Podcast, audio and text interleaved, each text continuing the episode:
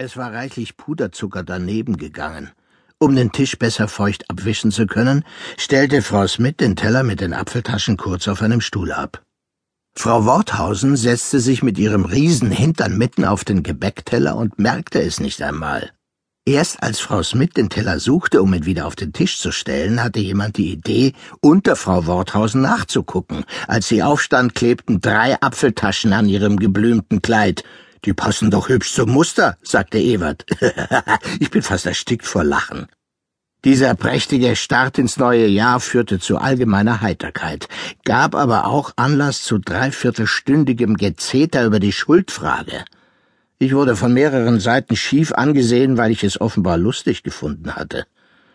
Und ich, ich murmelte ein paar Entschuldigungen in mich hinein.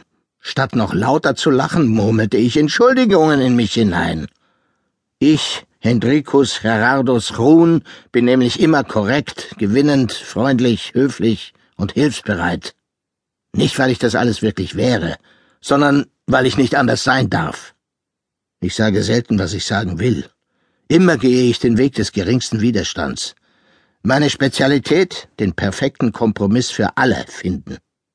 Einen braveren Jungen hätten meine Eltern gar nicht großziehen können. Kennt ihr nicht Hendrik, der immer so höflich den Hut zieht, wenn er vorbeigeht? Das bin ich. Ich kriege eines Tages noch Depressionen von mir selbst, dachte ich. Deswegen habe ich beschlossen, auch mal was vom wahren Hendrik Ruhn herauszulassen.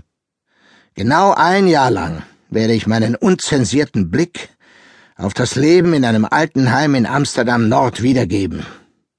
Wenn ich am Ende des Jahres sterbe, ist das höhere Gewalt.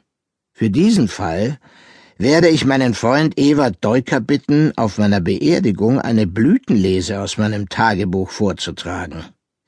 Wenn ich in dem kleinen Saal des Krematoriums der Horizont aufgebahrt liege, sauber gewaschen und gebügelt, wird das unbehagliche Schweigen der rauen Stimme Ewerts weichen, der einem bestürzten Publikum ein paar nette Passagen vorliest.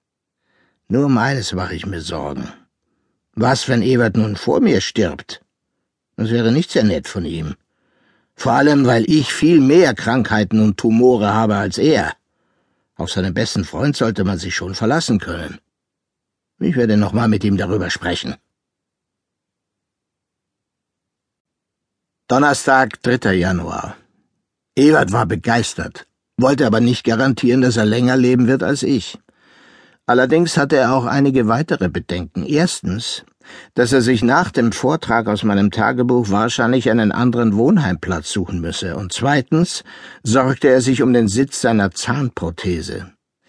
Letzteres hat mit einem schlampigen Billardstoß von Vermeteren zu tun. Seit der am rechten Auge starr hat, muss man ihm beim Zielen helfen. Ewert, der schon immer sehr hilfsbereit war, stellte sich hinter ihn, um Anweisungen zu geben, mit der Nase auf Höhe des Kös ein bisschen nach links und dann den Ball schön weit unten treffen und und bevor er seinen Satz beendet hatte, hatte ihm Vermieterin seinen Kö mitten durch die Dritten gerammt. Karambolage. Ewald sieht aus wie ein Schulkind, das gerade seine Milchzähne verliert. Man versteht ihn kaum, weil er so lispelt. Bevor er an meiner Bahre vorlesen kann, muss das Gebiss also gerichtet werden. Die Silvesterkrapfen, die Sie unten im Gesellschaftsraum immer auf den Tisch stellen, haben Sie dieses Jahr von der Bürgerhilfe geholt. Aus reiner Höflichkeit habe ich mir gestern Morgen einen Krapfen genommen. Und mit dem hatte ich dann erst mal zwanzig Minuten zu kämpfen. Zum Schluss musste ich einen aufgegangenen Schnürsenkel vortäuschen, damit ich mich bücken, unter den Tisch abtauchen und das letzte Stück in meiner Socke verschwinden lassen konnte. Nur deswegen stehen auch noch lauter volle Gebäckteller rum. Normalerweise ist hier nämlich alles, was man umsonst kriegt, innerhalb kürzester Zeit weg. Im Gesellschaftsraum soll um 10.30 Uhr Kaffee serviert werden. Wenn der Kaffee um zwei Minuten nach halb elf noch nicht da ist, fangen die ersten Bewohner an, völlig übertrieben auf ihre Armbanduhren zu schauen, als ob sie noch etwas zu tun hätten. Dasselbe Spielchen beim Tee, der um 15.15 Uhr serviert wird. Einer der spannendsten Momente des Tages, was für Kekse gibt es heute? Vorgestern und gestern gab es zum Kaffee und zum Tee angealterte Silvesterkrapfen, weil wir selbstverständlich keine